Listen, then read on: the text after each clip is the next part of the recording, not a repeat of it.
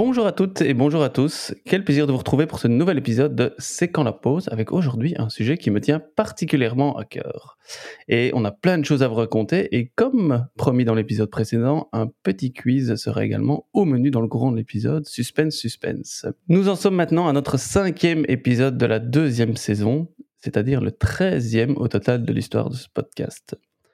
J'espère que ça va pas nous porter malheur. En tout cas, ceux qui ne portent pas malheur mais font plutôt mon bonheur, ce sont mes deux compagnons de route. Alors le premier, cycliste de la dernière heure qui enregistre les épisodes en chaussettes. Bonjour Lionel, comment vas-tu? Salut Jérôme, salut Nico, bah tout va pour le mieux et je déconseille à quiconque d'enregistrer en chaussures. Voilà, petit conseil, petit conseil d'amis. Euh, et nous avons également parmi nous notre digital nomade, grand amateur de soupe avant les enregistrements. Nico, bonjour, comment vas-tu? Bah, ça va euh, plutôt bien. Alors ça va et euh, moyen parce qu'en fait je pense avoir un peu trop abusé euh, des séances de course à pied ces dernières semaines et l'une de mes deux jambes me demande une pause forcée. Donc c'est là qu'on voit le qu'on remarque que le sport aide vraiment à l'équilibre physique comme mental. Donc ouais, tout va bien mais j'ai quand même un petit manque de, de sport. Voilà pour les nouvelles. Et donc si vous croisez quelqu'un dans la rue qui court à cloche-pied, c'est donc Nico. Toi Jérôme, ça va?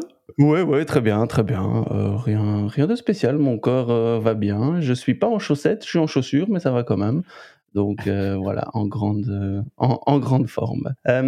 J'en profite également aussi pour remercier bah, deux personnes sans qui l'aventure C'est quand la pause n'existerait pas. Donc Manon pour le montage qui supporte et, corrige nos voix lors de chaque épisode. Et, Margot pour la conception graphique hein, de logo site internet qui a su un peu mettre en musique toutes nos idées. Donc Manon, Margot, merci de nous supporter et dans tous les sens du terme. Alors avant de rentrer dans le vif du sujet du jour, on garde nos bonnes habitudes avec euh, une actualité, une anecdote personnelle euh, à partager. Euh, Nico, de ton côté, quelque chose à, partager avec nos auditrices et nos auditeurs? Alors, au-delà de mes, problèmes de, jambes, de pieds, euh, je suis plutôt content aujourd'hui parce qu'une plateforme de formation dont je vous ai parlé à plusieurs reprises dans le podcast, sans la nommer, sort enfin en version publique. Elle s'appelle Slalom et euh, Slalom veut devenir un peu le, le média consacré au développement des compétences personnelles des ouvriers, un public particulier, pour donc améliorer leur quotidien et euh, je sens la, question venir, je vois vos visages un peu interloqués. Mais Nicolas, Nicolas, qu'est-ce que c'est les compétences personnelles? En fait, l'idée, c'est de former euh, les, ouvriers aux soft skills, donc en, opposition aux compétences euh, techniques, c'est-à-dire des compétences comme la fiabilité, la créativité, l'autonomie, la gestion du temps, l'esprit d'équipe, etc. C'est des compétences qui sont donc non techniques, mais elles ont une réelle influence sur la productivité et euh, bah, parce qu'elles sont non techniques, finalement, elles sont souvent peu valorisées dans la formation et encore plus dans la formation continue des ouvriers. On a donc développé cette plateforme-là pour remédier euh, à ce problème. Je vais pas vous en dire plus. Euh, vous verrez pour nos auditrices et auditeurs le lien vers la plateforme est dans la description. Je vous invite aussi à, jeter un œil du côté de ma newsletter, petite petit instant promo. Euh, le, 15 novembre, je publierai une édition euh, entièrement consacrée aux coulisses de la conception pédagogique de cette plateforme, qui a notamment été euh, réalisée en collaboration avec des dizaines d'ouvriers tout au long du processus, et ça fera d'ailleurs des liens avec l'épisode d'aujourd'hui. Bref, je vous laisse découvrir cela. C'était un peu mon actu. Top, top. Et je, suis assez fan de, la dénomination slalom aussi, hein, du principe également, mais slalom, je trouve que c'est sympa aussi. Ça dit bien ce que ça veut dire en plus et, euh, c'est sympa. Et on a un petit slogan derrière qui est des pistes pour avancer. Wow. Oh là là Magnifique. On allant puiser à gauche, à droite. euh, Lio, de ton côté, quelque chose? Euh, Deux petites choses. On nous reproche souvent d'avoir euh, deux recommandations. Ben, moi, j'ai deux petites actus. mais j'ai qu'une recommandation, vous verrez. La, la première chose, c'est quelque chose qui s'est passé aujourd'hui jour de l'enregistrement, donc pas jour où, où vous allez nous, nous écouter. Mais euh, donc Elon Musk a racheté Twitter avec, euh, oui, première chose assez comique. Qu'est-ce qu'on fait quand on rachète Twitter? Première chose qu'on fait? On tweet? On vire les gens? On vire les gens. donc il, a viré euh, le. Avec un tweet ou pas? Bon, Il a viré le CEO et deux, deux autres exécutifs ça assez, assez chic de sa part. Et euh, donc, en gros, euh, ce qu'il brandit comme, euh, raison au rachat, je trouve ça, enfin, ça me rend curieux et un peu dubitatif. C'est vraiment ni le profit, ni la simplicité de, ce rachat, c'est vraiment la liberté d'expression. Donc, on s'attend au pire. On s'attend à voir appliquer Trump et tout ça. En même temps, au-delà de la liberté d'expression, où effectivement ça pose des questions. Il y a aussi la volonté de transformer Twitter en quelque chose qui se rapprocherait de, WeChat, euh, en Chine, avec euh, que ça devienne un outil de paiement, l'outil de, de, chat, vraiment un, outil, à tout faire. Donc, euh, Donc je, je crois qu'on va voir, on, va très vite voir vers où vers où ça va et il y aura sûrement du un mass quit et puis on, verra bien. C'est vrai que ça pose des questions dans le sens où euh, enfin, on est tous les trois euh, des utilisateurs plus ou moins assidus de Twitter, que ce soit pour faire de la veille, pour partager des idées, etc. Mais là, ça, ça pose question, donc on, on, vous tiendra aussi au courant dans. Vous pourrez bientôt nous rémunérer par ce canal également. ne perdons pas le nord, mais non, mais c'est vrai que, euh, allez, moi j'utilise effectivement pas mal Twitter pour faire pour faire ma veille, donc je suis curieux de voir ce que ça peut que ça peut donner aussi. Donc, euh, à suivre, à suivre effectivement. Et, l'autre petit point, c'était le premier que j'avais noté, c'était simplement que Apple doit est contraint de passer à, euh, au connecteur USB-C euh, aussi pour ses téléphones. C'est pas grand chose, mais c'est enfin un peu d'harmonisation autour d'un connecteur pour plus trimballer avec 36 000 câbles. Et, et je disais aussi que c'est le, câble Lightning, donc le petit embranchement plat là, qui, se, qui se met dans, pour le chargeur de, de téléphone, euh, existait depuis 10 ans quand même, depuis l'iPhone 5. Donc euh, me dit, ah, bah, la fin d'une histoire, mais pour, euh, pour un mieux, donc c'est très mmh. bien. L'Europe, en, Europe en tout cas, c'est l'Europe qui a tranché, donc ce sera mmh peut-être pas le cas partout, mais j'imagine que le reste du monde va se calquer sur l'Europe, comme c'est jamais le cas. Donc on verra bien. c'est ça, ce serait bien une première. Donc, oui, oui, bien. Non, mais c'est vrai que pratiquement ça va changer pas mal de choses, effectivement, au niveau logistique de certaines personnes bah aussi, fans, fans d'Apple et d'autres. Euh, moi, de mon côté, euh, je me suis replongé récemment dans la création de petites vidéos en motion design. Donc, j'en ai fait pas mal par le passé. Là, ça faisait un petit temps que je m'étais plus replongé dans la création de, contenu euh, vidéo, style motion design.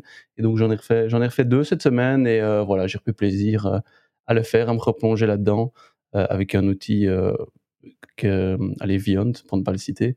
Mais il y en a d'autres, hein, Powtoon ou autres. Mais mais voilà, je me suis bien amusé à faire ça et donc voilà, je voulais le partager euh, avec vous. C'était un petit moment chouette. À des fins de formation? Oui, oui, tout à fait. Hein. C'est dans le cadre euh, d'une formation euh, en interne où on avait décidé de faire une, une petite vidéo et je me suis replongé dedans, dans la création vraiment de, de contenu pur et dur et voilà, j'aimais bien ça et je me suis bien amusé à le faire. Donc voilà, c'était à vous un petit plaisir à vous repartager.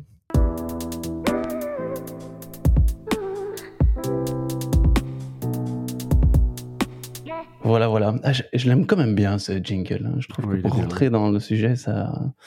Ouais, je sais pas, ça donne un petit coup de, petit coup de peps. Donc aujourd'hui, nous abordons un sujet on ne peut plus incontournable. Euh, en effet, il est servi un peu à toutes les sauces, hein. parfois chaude, parfois froide, voire même tiède, j'ai déjà entendu par moment. Euh, en tout cas, euh, ce sujet ne manque pas de piment, donc mettons-nous à table, Nico et Lio, pour décortiquer cette fameuse, j'ai nommé, évaluation de la formation. Alors, avant de nous, lancer dans notre sujet du jour, il euh, convient de donner un petit cadre, évidemment, pour traiter de l'évaluation. Donc, selon McCain, qui a publié un article en Restons un peu à table. tu as choisi le nom. Oui, tu as, choisi le nom exprès. C'est un nom qui va frite, hein, en tout cas. Donc, euh, voilà, voilà. Ça, c'est fait. On peut toujours se moquer des noms, hein, c'est très bien. Ça ne, ça ne s'invente pas. Hein. Donc, euh, mais donc, ce qu'il a mis en évidence, c'est que pour lui, bah, le but d'une évaluation est de déterminer et d'améliorer la valeur d'une formation. Et donc, cette évaluation, qui s'effectue sur la base de, de standards ou de critères spécifiques à élaborer, apprécier une formation en vue de prendre une décision, évidemment, hein, donc de maintenir ou non la formation en l'état.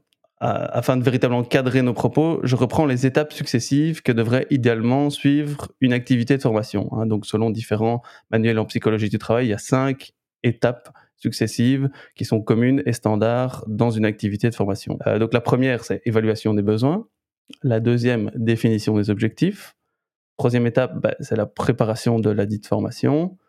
Quatrième, c'est l'activité de formation en elle-même. Et alors, la cinquième étape, c'est l'évaluation des effets. Et donc, dans notre discussion du jour, je propose de nous concentrer justement sur cette dernière étape qui est l'évaluation des effets de cette formation-là. Ça permet de cadrer, de voir vraiment de quoi on va parler aujourd'hui. Ceci étant posé, Nicolio, j'ai envie de vous poser une, première question, la question suivante. finalement, pourquoi évaluer? Selon vous Quel est l'objectif de, l'évaluation dans, votre pratique? Lio? Bah, Comme ça, à froid, j'évoquerais deux niveaux. c'est un peu du sens commun, mais bon, partons, partons de là. Donc, il y a les connaissances et la formation en tant que telle. Je dirais que l'évaluation, ça vise à tenir en éveil, vu que celui qui sait qui va être évalué bah, garde son attention en éveil logiquement, et à valider une compréhension, mais aussi à sceller euh, la scénarisation en tant que telle pour valider euh, les objectifs par rapport à ce qu'on évalue. Tu, parles de sens commun, j'ai l'impression que, que, je monte encore ça d'un niveau en disant, pour moi, la formation, c'est un processus. Un processus entre différents acteurs, c'est un processus de conception, puis un processus où on essaye de transformer, euh, transférer plutôt certaines choses. et donc, comme tout processus qu'on cherche je l'espère, à, améliorer, bah, l'évaluation, euh, qu'on peut aussi appeler contrôle, rétroaction ou d'autres formes, bah, elle va jouer un rôle fondamental dans tout ça. Donc, c'est, enfin, je, m'avance déjà sur la dernière question de l'épisode, j'avoue, mais pour moi, l'évaluation joue un rôle fondamental dans l'information. Penser une formation ou tout processus sans volonté de l'évaluer, c'est vraiment croire qu'on a toute la science et qu'on sait absolument comment faire. Et là, on est dans une science humaine euh, ou en fonction des situations, ben, ça peut changer. Donc l'évaluation joue un rôle fondamental. Jérôme? Ben, Pour moi, l'évaluation, euh, pour, pourquoi évaluer C'est vraiment pour améliorer les, pratiques et voir si on a atteint finalement nos objectifs. Euh, si oui, grâce à quoi ou qu'est-ce qui a bien marché ou sinon qu'est-ce qu'on devrait améliorer en fait. je pense que ça, ça me, paraît essentiel pour mesurer un peu le, le succès ou l'atteinte des objectifs du processus, euh, du dispositif qu'on a pu mettre euh, qu'on a pu mettre en place en fait finalement. Clairement, et on, se dit donc c'est pour améliorer, c'est pour euh, changer les choses, mais parfois quand ça fonctionne pas, on a peut-être plus de clés pour savoir ce qui fonctionne pas, soit ben, à nouveau dans l'acquisition ou le développement des compétences des participants, dans la relation qu'on a pu avoir avec les participants, etc. Mais aussi, quand ça fonctionne, qu'on donne une formation pour la première fois, ben, c'est aussi difficile de savoir pourquoi ça a fonctionné, qu'est-ce qui fait que ça a particulièrement bien fonctionné. Et si on veut réussir à reproduire ce processus euh, à d'autres moments avec d'autres personnes, ben, il faut des, des, des éléments tangibles. Et donc, l'évaluation, à nouveau, joue un rôle dans tout ça. Oui, et comme on dit souvent, hein, quand on, si ce n'est pas mesuré, c'est que ça n'existe pas. Hein. Donc, euh, c'est important peut-être aussi. Léo, tu voulais réagir aussi? Un truc vachement chaud, et j'ai envie de le poser là au début de l'épisode avec euh, l'évaluation, c'est que c'est vraiment quelque chose, un processus, je reprends, je reprends tes mots, euh, qui vise à objectiver une observation sur quelque chose qui est, euh, qui est très subjectif finalement. Donc il y a plein, plein, plein de risques de travers, et je sais qu'on va en évoquer pas mal dans, dans l'épisode, mais voilà, c'est posé, posé ici. C'est une grosse mise en garde aussi de, de ce qui est possible de de ne pas mesurer via l'évaluation ou mal mesurer. Quoi. Effectivement, et je vais peut-être pas me faire des amis en disant ça, mais c'est peut-être essayer de dépasser le fait que certaines formatrices ou certains formateurs se disent que leur formation a fonctionné parce qu'ils l'ont vu dans les yeux de leurs apprenants, que leurs apprenants étaient motivés, euh, que ça s'est bien passé. Non, J'espère que, enfin, dans l'épisode, on va essayer de dépasser ça. On va vous donner des outils sur sur euh, la manière d'évaluer ça, des, opportunités de réflexion. Effectivement. Ici, on commençait par le pourquoi, mais on abordera évidemment dans la suite de l'épisode euh, le quoi et, on terminera même par le, par le comment euh, évaluer, hein, bien, bien, évidemment. Alors, dans la préparation de cet épisode, euh, je suis tombé sur un article de, de Gilibert et Gillet en 2010 qui a mis en fait en évidence la rareté des pratiques d'évaluation. Parce que ce dont on vient de discuter, bah, ça nous semble effectivement incontournable, indispensable, crucial.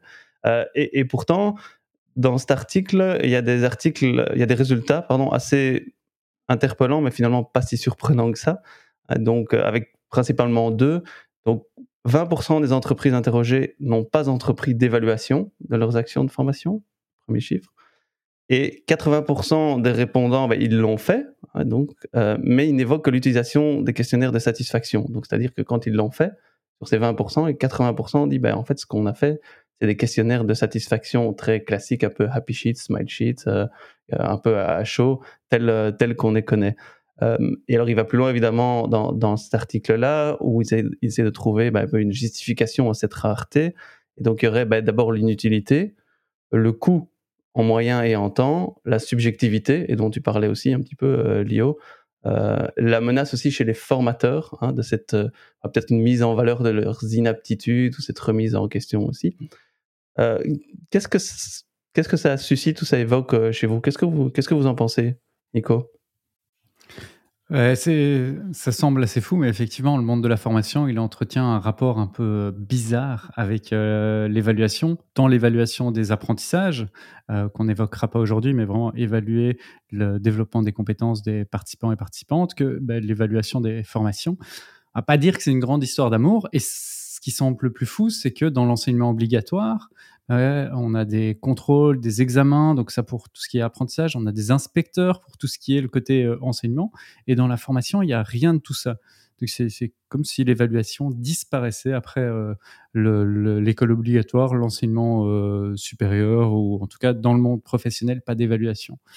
Alors, je, en voyant la, conduite et en, voyant ta, question, j'ai essayé de, de réfléchir aux raisons qui pouvaient amener à ça. Et pour analyser cette situation, j'utilise euh, la théorie que, je ressors assez souvent, c'est la théorie de la traduction de Acriche, Calon et, Latour, qui montre que le succès d'une euh, innovation, et ici ou d'une pratique, dans notre cas l'évaluation, ne tient pas à ses propriétés intrinsèques, donc au, fait que cette pratique soit euh, bonne, intéressante, euh, pertinente, mais plutôt à, sa, à la capacité de fédérer un large réseau d'acteurs autour d'elle.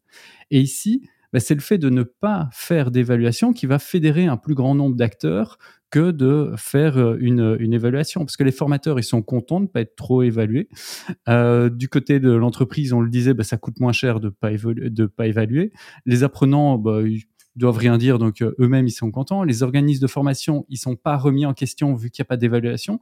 Bref, il y a une sorte de système qui s'entretient le fait de pas faire d'évaluation, c'est vraiment un système qui s'entretient et qui arrange tous les acteurs beaucoup plus que s'il y avait de l'évaluation. Un genre de consensus du silence comme ça.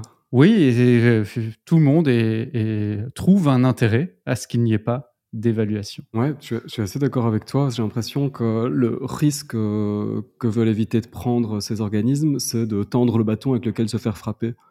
Il y a trop de confusion avec, euh, je sais pas si c'est ça l'expression, mais je pense. Il y, a, trop de confusion avec euh, entre jugement quelle est la question de valeur dont évaluer Tu redonnais la définition au début, euh, Jérôme. C'est on a l'impression qu'on va juger des personnes, qu'on va, qu'on va juger des, décisions qui ont été prises, donc que ça va être des, évaluations de, personnes qu'on craint, qu'on a des raisons de craindre, de craindre pour soi. Et, euh, ce qui fait peur aussi de l'évaluation, c'est que c'est un, risque de devoir remettre en question. Donc on a, il y a eu des choix qui ont été posés. Bah, l'évaluation en en, une série d'évaluations, on peut nous faire dire que, on peut nous faire comprendre qu'en fait, ce sont pas les bons choix qui ont été qui ont été pris, mais ces choix, ils ont engagé des, gros budgets, ils se sont engagés dans le temps, et donc on préfère on préfère garder ça sous, silence. Et comme tu comme tu le disais, Nico, ça, arrange un petit peu tout le monde, ou en tout cas, ça dérange personne. Ouais, D'ailleurs, en termes de chiffres, euh, Jérôme, les chiffres que tu donnais, c'est des chiffres que tu euh, constates en quelque sorte euh, dans l'organisme de formation pour lequel tu bosses.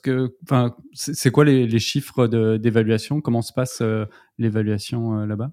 Bah, Nous, dans toutes les formations qu'on propose, on a effectivement une évaluation de, de, la formation, mais qui est essentiellement centrée sur la satisfaction. Alors, il y a d'abord évidemment la participation, euh, et puis après, là, vraiment la, satisfaction à, tout niveau, hein, sur, sur le formateur, sur le, choix des activités, le choix des outils, les aspects logistiques et autres. donc très fort centré effectivement sur cette satisfaction euh, et un peu aussi sur les, sur les connaissances.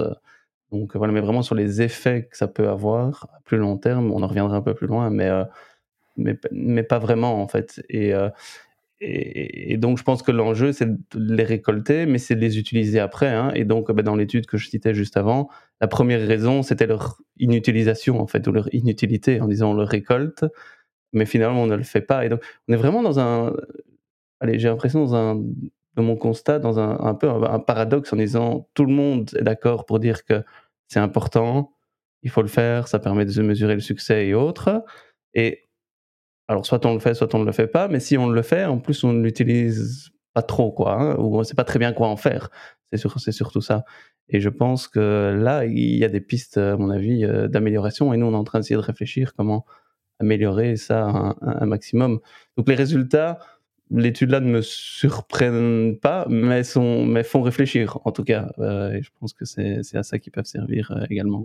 Est-ce qu'il n'y a pas un aspect lié aussi à notre euh, culture un peu européenne, voire latine, par rapport au feedback, par rapport à l'erreur qui est plutôt vue comme une faute qu'un outil pour, pour apprendre et donc avoir peur de recevoir une évaluation négative? Parce qu'on va plutôt mal la, la, prendre. Moi, je pense que là-dedans, et ce qui m'a surpris aussi dans, dans, la lecture de cette étude et dans les raisons en fait de, la rareté des pratiques d'évaluation, c'était effectivement la, peur de remise en question par rapport au formateur. Parce qu'en en fait, on lit souvent une formation à un formateur ou à une formatrice. Et en fait, c'est deux choses finalement différentes. Le formateur ou la formatrice ben, joue un rôle dans l'action de formation, mais n'est pas le seul responsable. Et donc, là où on va dire, ben, on évalue la formation, on a vite tendance à dire qu'on évalue le formateur ou la formatrice. Et moi, je remarque ça et j'essaie de me battre au quotidien avec ça en disant non, on évalue la, l'action de formation et le formateur, oui, a un rôle à jouer, mais c'est pas le seul. L'apprenant a un rôle à jouer, le manager a un rôle à jouer là-dedans. Et je pense que c'est vers ça aussi, on doit voir ça plus de manière systémique et pas associer la formation au formateur uniquement, parce qu'alors, bah, ça peut avoir cet effet un peu pervers de dire, bah oui, en fait, on juge une personne, alors qu'en fait, on évalue ce processus. Et souvent, le formateur, il n'a fait que, entre guillemets, répondre à un appel d'offres. Et peut-être qu'il fait très bien ce à quoi il a répondu, mais que il va être très mal évalué parce que finalement, c'est l'appel d'offres qui est évalué, euh, qui est sous, enfin, mal évalué par les, par les participants. Oui, ou même qu'il y ait une mauvaise analyse des besoins de, de départ, comme on a déjà pu en discuter. Euh, euh, dans un des épisodes précédents. Et donc là, c'est l'analyse des besoins qui pose question, beaucoup plus que que le formateur. Donc, effectivement, évaluer la formation, c'est évaluer l'ensemble d'un système, d'un dispositif, bien plus qu'un acteur en, particulier. Mais c'est vrai qu'on confond euh, facilement les, deux, donc euh, tu as raison de le, souligner. On est vraiment, et je rebondis sur euh, ce que vous disiez, on est vraiment dans une culture de l'évaluation où, dans plein de confusion, on donne ses, on donne ses avis sur tout on est invité à donner. on, va, on va aux toilettes à l'aéroport, on doit dire si c'était cool. Enfin, c'est fou. À tous les niveaux, on doit toujours, euh, toujours donner des évaluations. Vous iriez dans un resto qui a, qui a 2,5 étoiles, vous? Non. c'est un petit peu... Il y a certains partis pris ou plateformes aussi, hein, où il y a des recommandations de plateformes, hein, euh, LinkedIn Learning, un peu à la, mm-hmm. la TripAdvisor, euh, ou à la, ce qu'on dit un peu les Netflix de la formation, hein, où on, sur base. Et il y en a qui jouent là-dessus, et, pourquoi pas. Hein. Là, j'ai pas trop trop d'avis là-dessus. Il y a des pour et des contre, comme dans tout système, d'avoir un peu un rating euh, par rapport aux utilisateurs. Donc voilà, mais là aussi, je pense que ça participe un peu à cet effet de biais, parce qu'est-ce qu'ils vont juger effectivement la formation, le formateur, le local, parce que je pense que tous les apprenants ont un rôle à jouer aussi dans le processus de formation. Donc, est-ce qu'ils s'évaluent eux-mêmes aussi là-dedans dans la recommandation. Voilà, il y a un peu des fois ce mix de différentes choses qui sont qui sont évaluées. Donc, es aplati comme ça. Ouais. Voilà, et donc euh, ça peut dans l'interprétation, je pense qu'il y a l'évaluation et puis ça fait partie de mon interprétation aussi d'un peu de l'inutilité, c'est qu'en fait on a un score, mais on sait pas très bien comment l'interpréter, à qui l'attribuer et donc du coup après quel levier utiliser pour améliorer, qu'est-ce qu'on en fait. Et, euh, et, voilà, moi j'essaie vraiment de réfléchir à, ok, je vais poser cette question-là, mais est-ce qu'après je vais pouvoir euh, leur faire.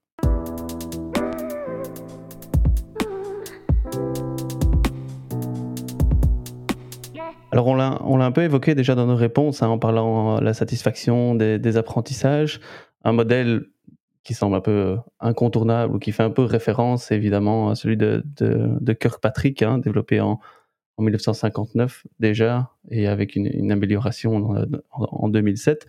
Et donc, rapidement, bah, c'est un modèle qui reprend donc ces quatre niveaux d'évaluation.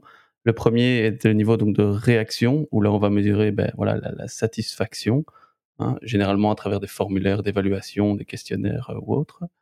Deuxième niveau, c'est l'apprentissage, hein, donc la mesure des connaissances, qui peut se faire voilà, avec des, examens de connaissances, des exercices, une évaluation euh, à la fin.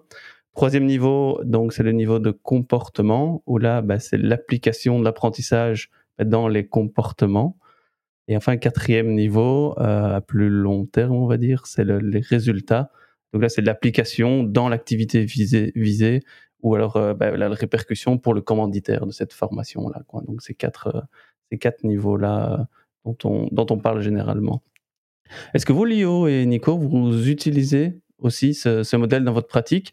Si oui, comment? Et sinon, pourquoi? Est-ce qu'il y a éventuellement d'autres modèles que vous, utilisez Nico? Oui, j'utilise pas forcément euh, d'autres modèles euh, directement. Je, crois que je fais un peu ma, propre soupe avec un certain nombre d'ingrédients. Et par exemple, je vais me baser sur Kirkpatrick euh, et les grandes étapes, mais je vais m'approprier chacune d'entre elles pour aller plus en profondeur euh, sur certaines dimensions ou interroger d'autres dimensions euh, relatives à l'ingénierie pédagogique.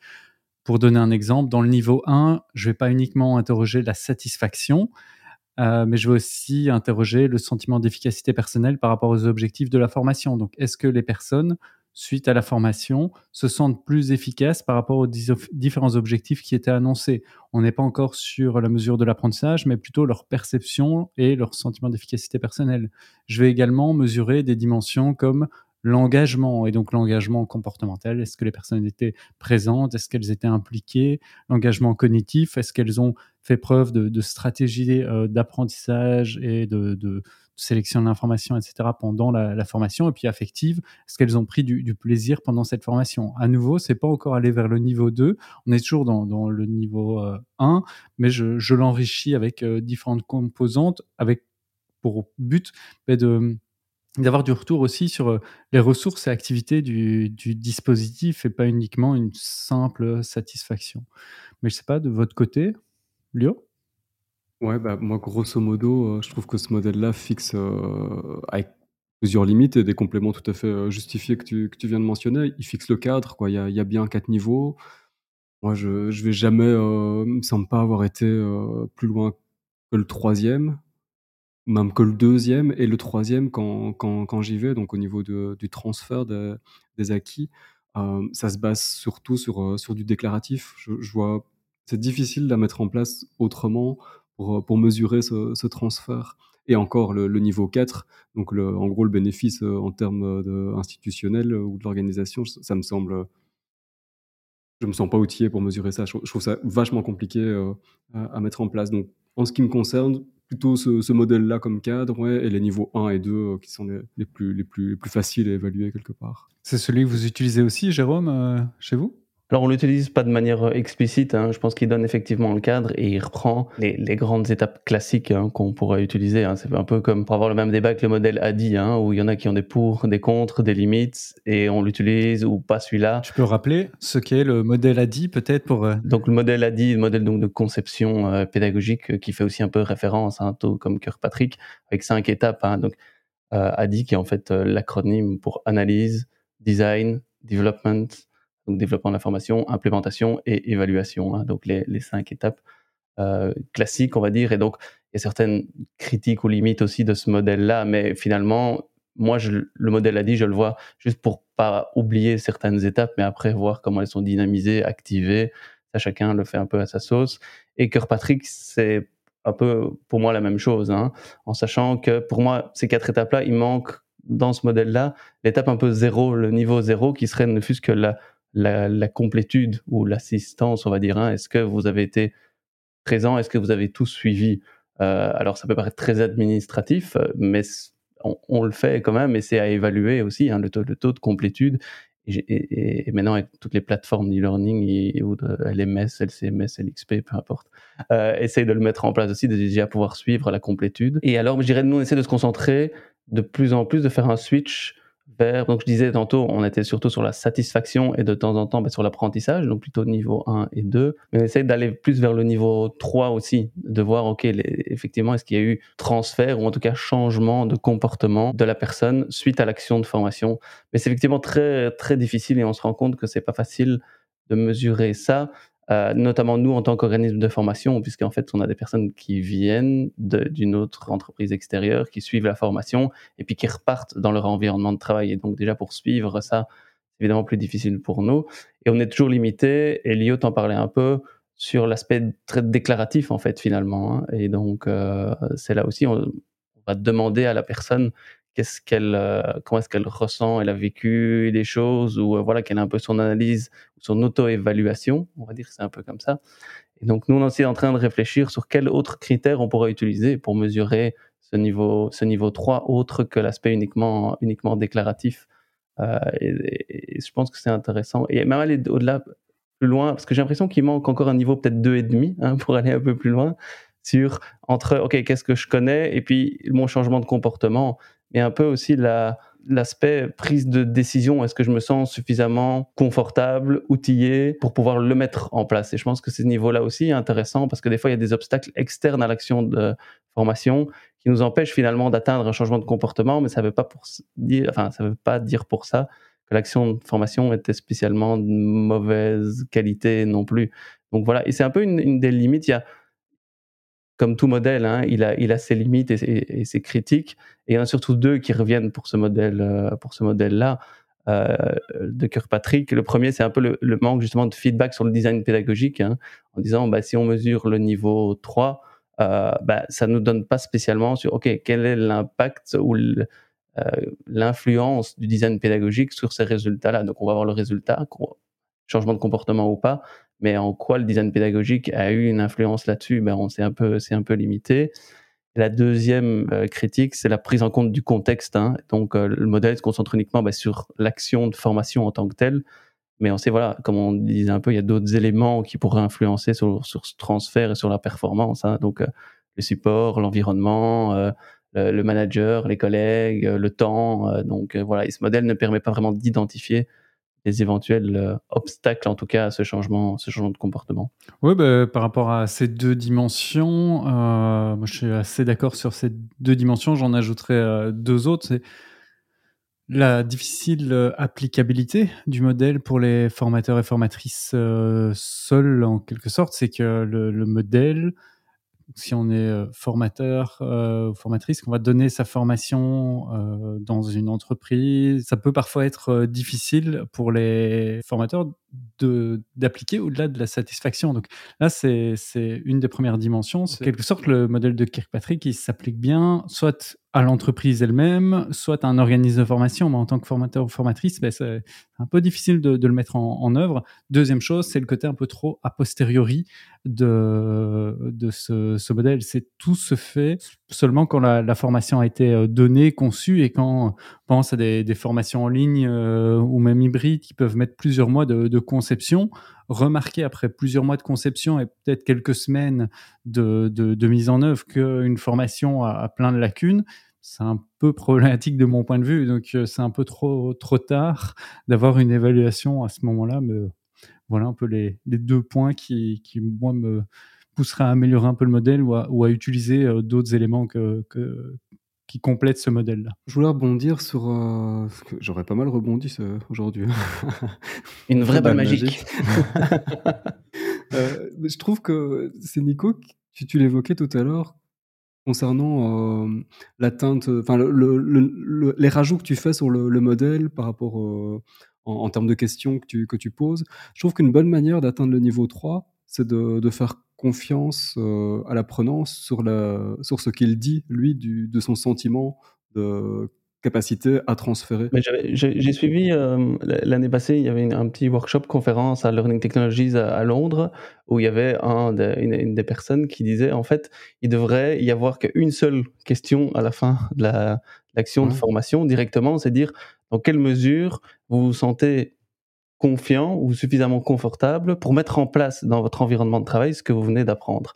Alors voilà, je, lance ça comme ça, mhm. chacun fera un peu sa propre idée, mais ça va un peu dans ce que tu disais, hein, finalement, c'est mesurer ça. Est-ce que vous vous sentez, vous avez voilà, compris, est-ce que voilà, vous vous sentez suffisamment soutenu euh, et suffisamment à l'aise pour dire, bah, OK, dès demain, je vais mettre ça en place sur mon, sur mon lieu de travail. Et en même temps, j'invite nos auditrices et auditeurs à y faire attention.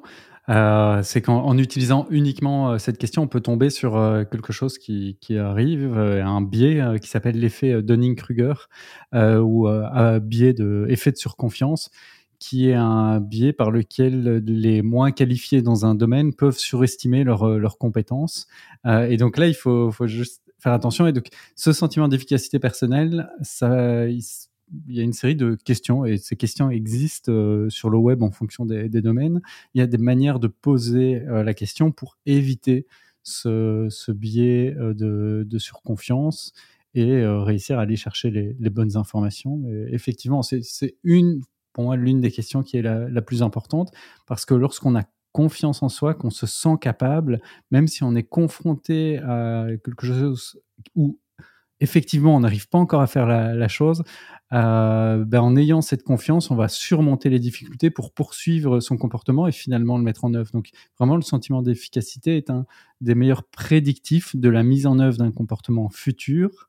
Euh, plutôt que l'efficacité réelle mesurée à un temps T. Oui, je pense que ça a le mérite de faire réfléchir en tout cas hein, à qu'est-ce qu'on veut poser et des limites que ça peut avoir. Et ici, de nouveau, on est sur, on pose une question hein, un peu dans un questionnaire à la fin. Il y a la manière, et on en parlera un peu aussi sur les manières de faire une évaluation aussi. Hein. Ça peut être un questionnaire, ça peut être un petit, une discussion collective, euh, quand, euh, donc euh, ça aussi, ça peut avoir une influence, euh, une influence là-dessus. Euh, on a un peu abordé, mais je propose qu'on passe aussi sur un peu d'autres paramètres de l'évaluation des effets d'une formation. Et je pense premièrement un peu aux, parties prenantes hein, de l'évaluation, c'est-à-dire un peu les personnes ou les acteurs qui seraient impliqués dans l'élaboration, la dispense, l'analyse, et jusqu'à la communication et même l'interprétation des résultats de cette évaluation.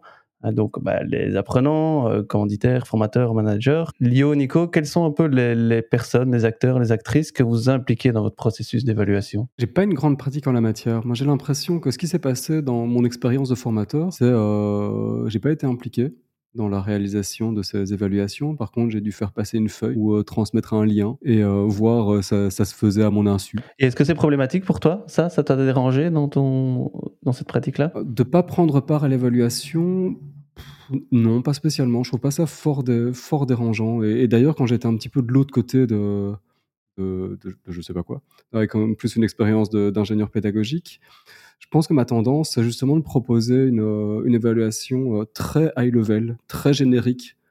Donc, euh, quelque part, au, point qu'elle soit assez, assez peu discutable ou qu'elle n'ait pas trop besoin d'être discutée et qu'elle fournisse des infos des infos qui valent ce qu'elles veulent, limitées, mais qu'on peut traiter sans, sans risquer de, trop, de, trop de biais. Donc c'est pas top, mais c'est pas c'est pas c'est le plus sûr je trouve pour euh, qu'on puisse en faire quelque chose. Bah, de mon côté vous connaissez mon, mon, amour et mon intérêt pour l'implication des, des, utilisateurs. Donc mm-hmm. pour moi c'est euh, ce sont les apprenants les futurs participants et participantes que je vais impliquer en, priorité. Et puis sinon essayer d'impliquer un maximum de, de, personnes en fonction des projets des, des, personnes qui vont avoir du sens par rapport à, un projet de formation. Effectivement les, les managers impliquer également euh, peut-être les, personnes qui auront animé un, parcours de formation lorsqu'il y a des tuteurs euh, des, euh, des coachs.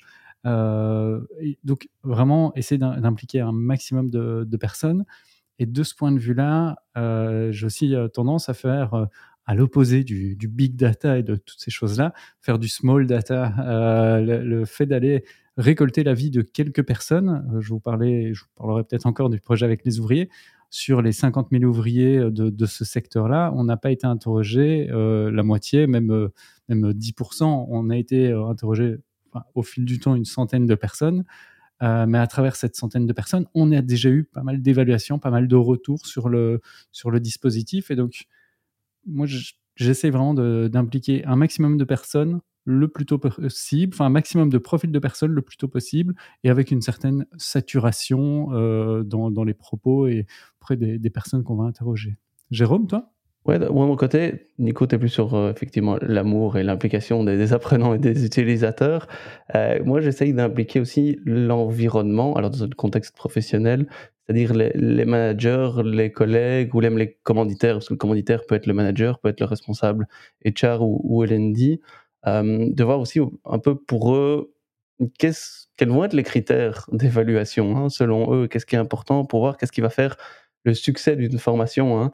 et j'essaye bah, très tôt, en fait, dès la rédaction des objectifs, de voir pour eux qu'est-ce qui est important euh, pour pouvoir après bah, répondre et construire aussi ce design euh, éventuel en fonction de ça aussi. Euh, j'ai un peu une, obsession, moi, très personnelle, qui est d'aller au-delà de c'était intéressant. En fait, et quand quelqu'un revient d'une formation ou, ou, autre, et je lui dis alors comment ça a été, et qui m'a dit c'était intéressant, à la limite, je suis un peu déçu. Je dis, OK, c'est une première étape importante, mais pour moi, il manque quelque chose. Et c'est là où moi, je veux, j'essaye vraiment de réfléchir à qu'est-ce que je peux mettre en place, avec qui aussi, pour passer ce cap-là. Et passer de uniquement c'était intéressant, mais plus à, ben, je l'ai utilisé, ou je l'utilise, ou ça a modifié mon, comportement. Et ça, j'essaye aussi un peu de sensibiliser les, personnes. Mais après, il y a certaines personnes qui vont dire non, ce qu'on veut juste, c'est susciter l'intérêt. Hein, et donc, le c'était intéressant est un critère. Et donc, mais c'est bien de le savoir dès le début pour pas que j'arrive effectivement des fois dans, dans, des frustrations où les attentes sont là-dessus et moi je suis sur une autre attente, mais euh, j'essaie d'entamer la discussion euh, là-dessus. Est-ce que c'est illusoire de, de construire l'évaluation avec les participants C'est un peu la, question que je me posais. Je me dis, euh, est-ce que j'irai chercher, euh, comme, comme tu le proposes ici, de, des critères d'évaluation chez, euh, chez les autres parties prenantes? J'ai l'impression que ça, ça, va faire un genre d'évaluation méga ou, ou méta-évaluation dont on ne saura pas faire grand-chose et qu'on oublie peut-être le participant en tant que tel. Donc, qu'est-ce, qu'est-ce, comment est-ce qu'on évalue les, comment est-ce qu'on peut créer les, des critères d'évaluation avec eux? Qu'est-ce qu'ils veulent dire? Qu'est-ce que ça veut dire pour eux?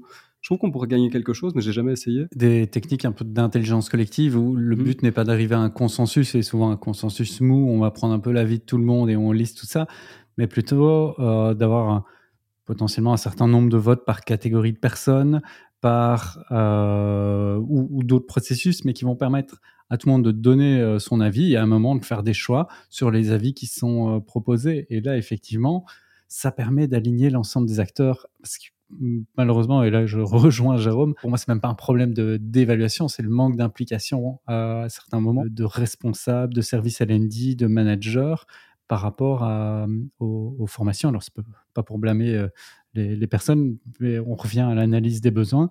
C'est important de s'assurer qu'il y a un alignement entre l'analyse des besoins, la proposition de formation et ensuite la formation qui est, qui est donnée. Et là, impliquer l'ensemble des acteurs sur l'ensemble de la chaîne est, est vraiment super important, parce que l'évaluation peut finalement mesurer quelque chose qu'elle n'était pas censée euh, mesurer. Oui, c'est ce qu'on on, on parle de temps en temps aussi de la triple concordance hein, pédagogique, hein, avec euh, voilà, les objectifs, les activités et l'évaluation. Donc euh, voilà, pour ceux que ça intéresse, n'hésitez pas à faire des petites recherches là-dessus aussi, sur la, la triple, triple concordance aussi.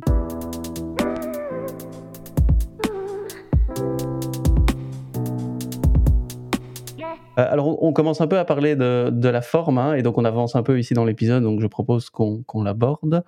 Euh, sur, cette forme que peut prendre évidemment l'évaluation d'un dispositif de formation. Ah, il, y a, des nombreuses pratiques hein, en ligne et en présentiel, questionnaires, discussions de groupe, individuelles, euh, collectives. Alors, pour mieux un peu connaître euh, vos avis, vos pratiques, vos préférences, euh, Nico Elio, je vous propose le retour de notre fameux euh, petit jeu, petit quiz cultissime. Et pour ça, on va lancer notre petit jingle.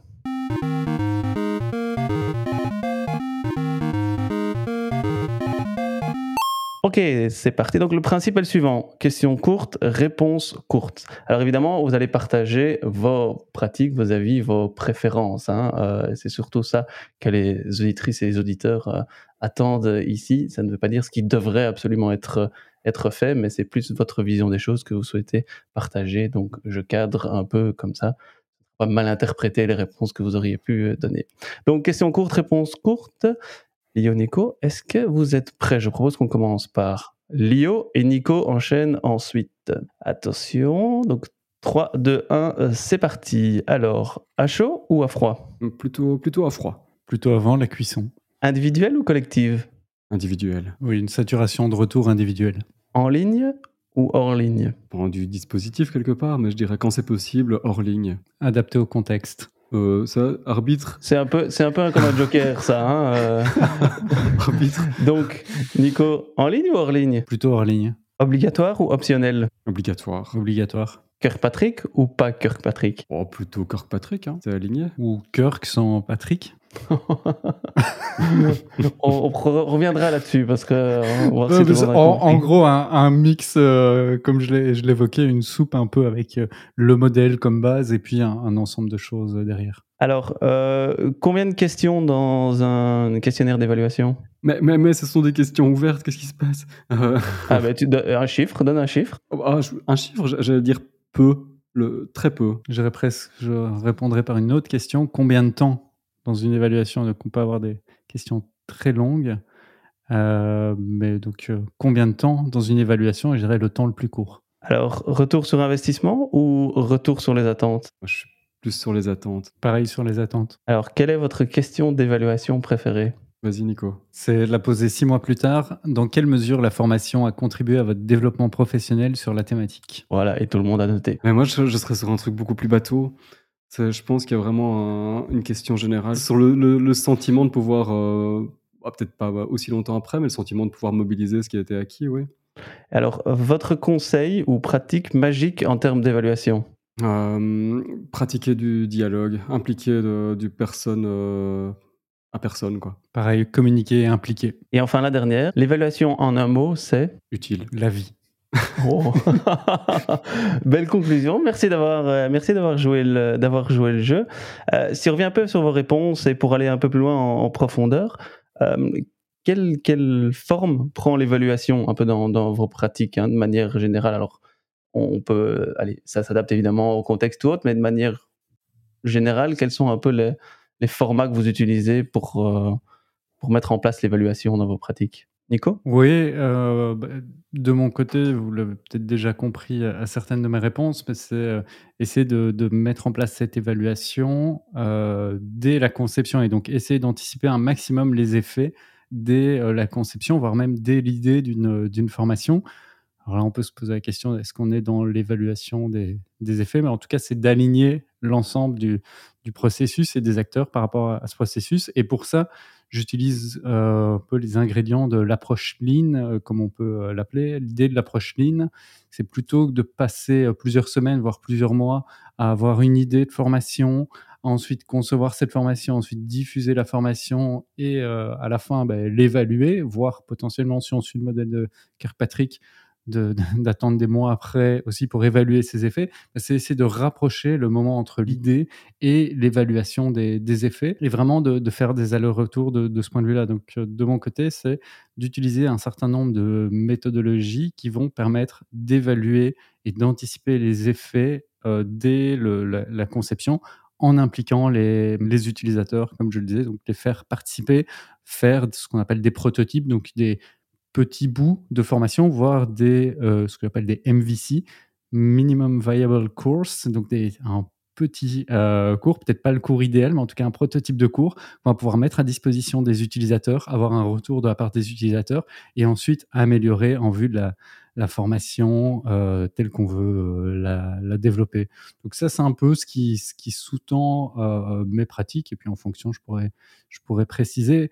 Juste ce avec quoi je voulais euh, terminer, c'est que le, le coût euh, de la transformation d'un d'un dispositif après son évaluation, il est souvent hyper important. Et donc parfois, même quand on va utiliser tous les beaux modèles qu'on a cités, si on a conçu toute sa formation et qu'ensuite on a des évaluations qui montrent des, points euh, négatifs, des, choses à améliorer, ben, retourner dans l'ingénierie pédagogique, ça va prendre énormément de temps, ça va être un coût énorme. Donc c'est pour ça aussi que je plaide pour cette euh, évaluation des effets, cette anticipation des effets dès la conception du dispositif. Ce qu'on voit bien, c'est, euh, pour euh, aller, je rebondis une dernière fois sur, ce que, sur ce que tu dis, Nico, c'est que c'est, quand même évaluer, c'est nécessaire partout, c'est nécessaire très tôt, et c'est un effort lourd. Certes, ça peut, ça peut nous faire faire quelques économies ensuite, parce que c'est un investissement encore plus lourd que de, de, euh, refaire une ingénierie pédagogique complète, mais euh, c'est quelque chose de d'assez coûteux en énergie et en temps. Donc il faut absolument en faire quelque chose parce que quand on répondait au questionnaire, on, on le disait tous les deux, c'est euh, quelque chose qui idéalement se fait hors ligne, qui idéalement est individuel, qui euh, doit euh, impliquer du dialogue. Donc c'est quelque chose de très nécessaire, très qualitatif et dont il faut qu'on puisse retirer quelque chose. Et, pour ma part, si je devais revenir sur un élément, c'est de dire encore une fois, c'est l'importance du dialogue dans cette évaluation, c'est de privilégier, j'aime beaucoup ça de manière générale, privilégier de- le subjectif. Donc instaurer un climat euh, suffisamment propice pour qu'il ne s'agisse pas d'une évaluation de personne, mais euh, d'un rôle, d'une organisation, et qu'on puisse, euh, qu'on puisse le dire euh, librement et sans, sans avoir l'impression de, de blesser qui que ce soit. Quoi. Moi, j'essaie vraiment en fait d'intégrer l'évaluation dans le, dans le design de, de la formation et que ce soit vraiment un élément à part entière du processus et de l'action l'action de formation. Pour caricaturer, on, allez, j'ai expérimenté moi-même le formulaire à la fin du moment synchrone, vite à compléter que vous partiez. Donc non seulement voilà, c'est vite fait et les, réponses qui sont dedans sont pas pertinentes, on ne sait pas, on ne sait pas les analyser. Donc j'essaie vraiment de, l'intégrer dans mon processus d'action de formation et pas uniquement à la fin, même des fois dès le début euh, aussi ou, pendant l'action de formation. Et ce que j'aime bien, c'est construire euh, un peu un plan d'action en fait tout au long de la formation. Et donc individuellement, chaque personne peut dire ok, ben, je prends ça, je vais le mettre en action concrète sur qu'est-ce que je vais pouvoir euh, mettre en place concrètement dans ma pratique, euh, dans ma pratique professionnelle. Et donc de le construire un peu tout au long du processus de formation. Et en fait, l'évaluation pourrait être bah, à froid à ce moment-là, revenir plus tard en disant ben, qu'est-ce que est-ce que tu as su mettre en place ton plan d'action? Si oui, grâce à quoi? Et sinon, quels ont été un peu les obstacles, les analyses des obstacles? C'est aussi intéressant pour justement voir quel impact a eu la formation ou quel effet a eu la formation. Et des fois, c'est des choses qui sont tout à fait autres. Hein. Votre formation beau être la meilleure du monde. Euh, et j'ai déjà eu le cas où quelqu'un suit une formation, puis il retourne dans son environnement de travail et en fait, son manager lui dit Ok, c'est très bien, tu as suivi la formation, check, mais tout ce que tu as vu, laisse tomber, enfin, ou lui laisse pas l'espace en tout cas pour le mettre en place. Et donc là, le design pédagogique, on a beau faire tout ce qu'on veut, ça ne marchera pas. Mais donc pour ça, il faut, il faut, faut le savoir euh, aussi.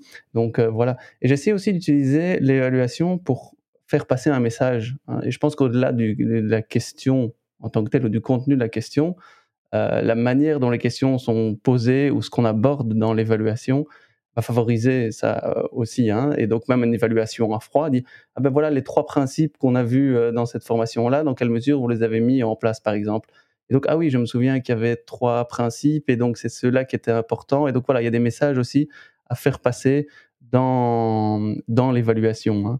Et je pense doit vraiment prendre le temps de faire cette évaluation là aussi hein, et voilà prendre si c'est même un, workshop de 3 heures en ligne, ben bien prendre 20, 25 minutes en groupe pour faire l'évaluation et pas 5 minutes à la fin. Ça permet de récolter déjà les, infos et de, faire passer aussi les apprenants dans un mindset. OK, qu'est-ce que j'ai appris?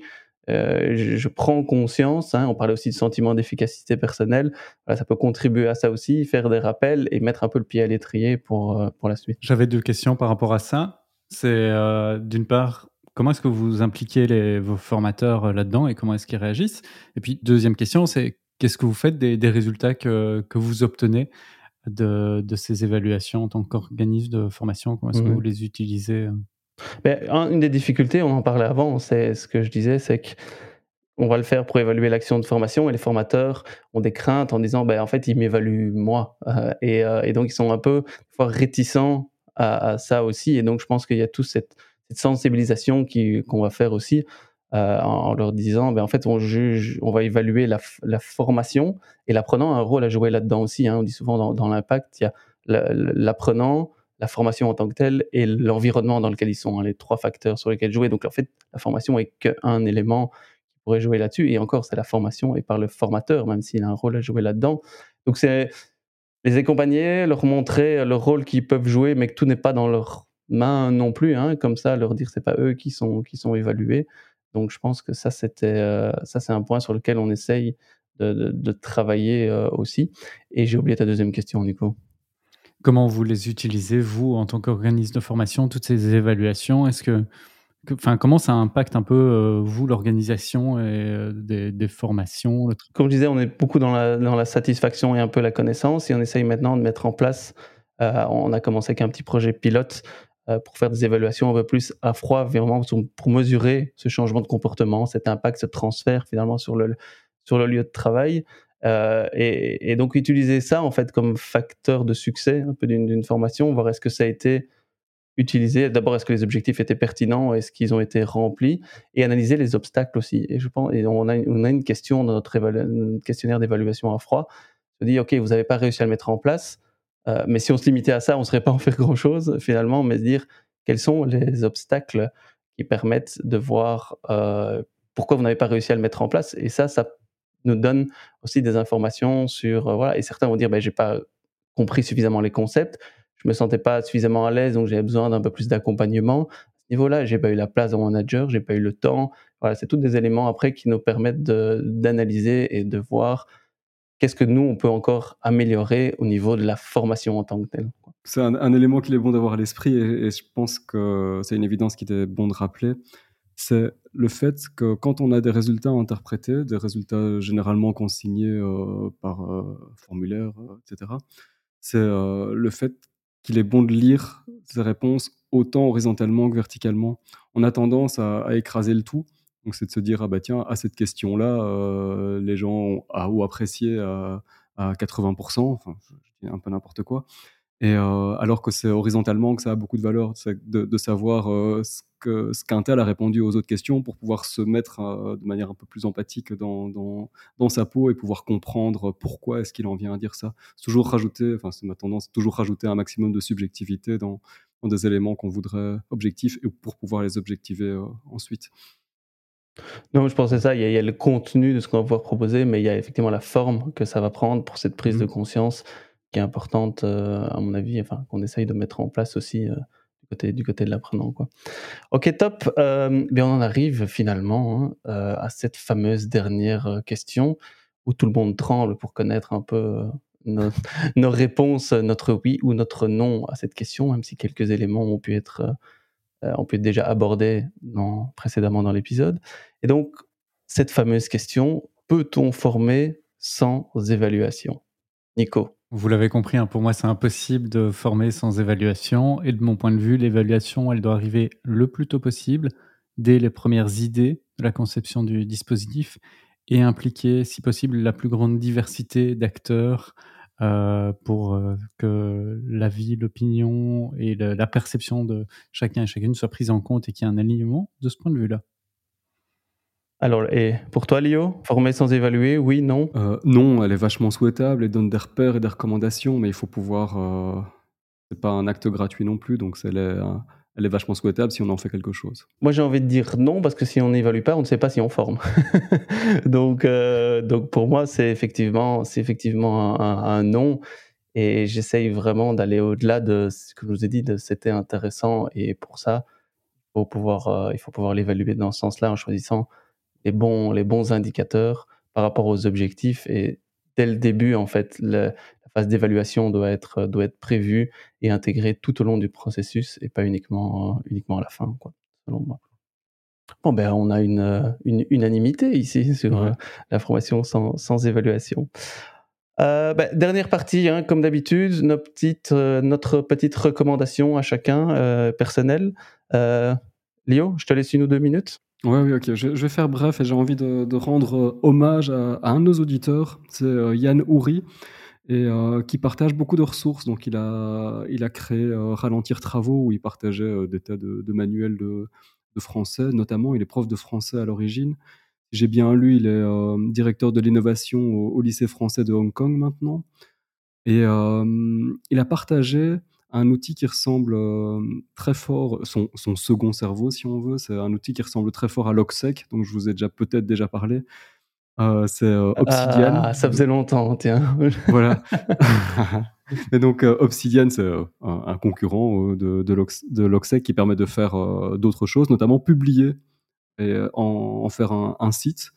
Son, second cerveau, donc ses notes, et il a partagé, vous trouverez ça sur Twitter dans, dans les premiers liens, euh, l'ensemble de ces notes sur un tas de sujets, notamment sur euh, l'hybrid learning, sur l'intelligence artificielle, euh, sur l'apprentissage en ligne. Et, voilà, c'est un tas de, ressources, des interprétations, c'est des, des, articles. Et donc, allez-y. Et merci Yann de nous écouter. et merci pour toutes ces ressources. On te salue Yann, merci beaucoup. Euh, n'hésitez pas aussi à partager euh, vos recos aussi, auditrices, euh, auditeurs. Nico, la tienne, ta reco de, de cet épisode? Pour une fois, c'est en lien avec l'épisode du jour et c'est l'ouvrage Méthode de design UX à 30 méthodes fondamentales pour concevoir des expériences optimales de Karine Lallemand et Guillaume Grenier. On vous met le lien dans la description. Alors, c'est pas un livre euh, centré sur le milieu de la formation, mais c'est probablement le livre que j'utilise le plus dans le cadre de mes activités euh, tous les jours parce qu'il donne des outils et des méthodes d'évaluation, non pas pour évaluer a posteriori, mais bien pour euh, évaluer en amont et pendant un processus de conception, pendant l'élaboration ici d'une formation, à vous donner pas mal de méthodes pour impliquer les utilisateurs et concevoir en fonction de leurs besoins et évaluer, à nouveau anticiper les effets de votre formation. Donc ça détaille 30 méthodes en présentant leurs fondements théoriques, l'intérêt d'y recourir, euh, la manière de les mettre en œuvre dans une version soit optimale, soit à moindre coût. Puis vous retrouverez des méthodes euh, que vous pouvez aussi utiliser a posteriori, comme le questionnaire, l'entretien utilisateur, etc. Et ça vous donne des conseils sur comment mettre ça en œuvre. Voilà Marocco, et j'attends avec impatience la tienne, Jérôme. Alors moi, c'est un, c'est un, c'est un, bouquin qui est un peu, qui fait référence, comme qui est un best-seller euh, international, qui date euh, d'il y a quelques années, mais qui, n'est, qui est toujours d'actualité, et peut-être plus encore aujourd'hui euh, qu'avant.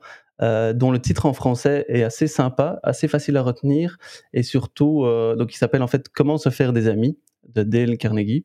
Euh, donc certains peut-être d'entre vous connaissent. Euh, et alors, le titre aussi est très sympa si vous lisez par exemple le bouquin dans le métro. Les gens vous regardent un peu euh, bizarrement aussi en train de lire, en train de lire ce bouquin, mais voilà, expérience à tenter. Mais donc c'est ce, livre, bah, avec le titre dit bien ce qu'il veut dire aussi, c'est l'importance du voilà du, relationnel et comment voilà faire passer des idées, mais s'entendre aussi avec les gens. c'est très c'est très positif en fait euh, finalement et c'est très pratique en fait. Hein. Il y a une, des, conseils avec des exemples, c'est très très riche euh, en exemples. Et je l'avais lu il y a quelques années et je l'ai relu euh, il, y a, il y a deux trois semaines et c'est pas un gros bouquin donc ça se lit assez assez vite aussi, c'est assez fluide et ouais c'est quand même vachement inspirant. Il y a des voilà il y a des petites choses qui peuvent paraître très simples mais le voir, le lire et avoir les exemples, on se dit bah oui pourquoi pas ne fût-ce voilà, un petit tip c'est appeler les gens par leur prénom. ça peut paraître bête, mais retenir les prénoms des gens. Non, mais retenir les prénoms des gens, des collègues et autres. Euh, ben, voilà, nous, on accorde tous une importance à notre prénom.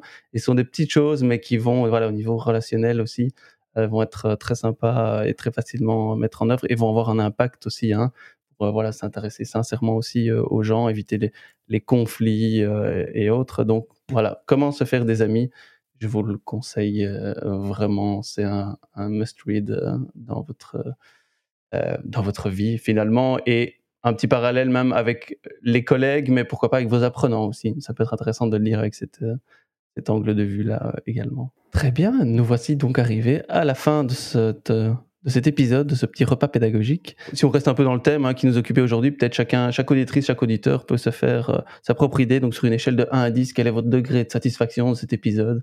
Comme ça, on peut un peu euh, l'évaluer. N'hésitez pas également à nous partager votre score de connaissance, de satisfaction, mais également tous vos autres commentaires sur les réseaux sociaux avec le hashtag CQLP. Et visitez aussi notre site internet flambant neuf. Euh, c'est aussi via ce site que vous pouvez nous proposer un sujet que vous souhaitez qu'on aborde dans les prochains épisodes. Et donc, via ce site, vous pouvez toujours réécouter les épisodes précédents et sur vos plateformes aussi, vous abonner à notre podcast pour ne rien louper des suivants. Et d'ailleurs, à ce propos, on se donne rendez-vous dans 15 jours pour un nouvel épisode qui traitera de Yo, un petit indice pour nos auditrices et auditeurs, puisque c'est toi qui seras aux commandes du prochain. Oui, bien sûr. Bah, ça va parler euh, de formation, d'apprentissage, mais pas tout seul. Voilà, c'est mon petit indice. Oh, ça c'est du, ça c'est du teasing. C'est vrai que d'habitude on est un peu plus explicite, mais là on va maintenir le suspense. Euh, bon, euh, euh, sans, sans collaboration. Voilà. Ah, le suspense n'aura pas duré très longtemps. c'est un peu tout, rien dans le niveau, au niveau du ouais, je, je, je, crois que ce sera le dernier épisode aussi. Euh, d'une série sans invité. Donc après, je pense qu'on peut vous annoncer le fait que dans la suite, on aura un invité. Exact. Ça a déjà été annoncé en début de saison, mais donc euh, d'ici deux épisodes, euh, le premier invité. Top. Merci à tous et je rappelle aussi l'adresse de notre site internet donc cqlp.xyz et en plus sur ce site vous pourrez découvrir nos belles têtes en plus de nos sympathiques voix que vous entendez régulièrement. Le rendez-vous est donc pris dans 15 jours et il me reste à vous remercier et à vous saluer. Salut Nico, salut Lio, salut chers auditrices et auditeurs. Salut les gars, salut tout le monde. À bientôt. Salut.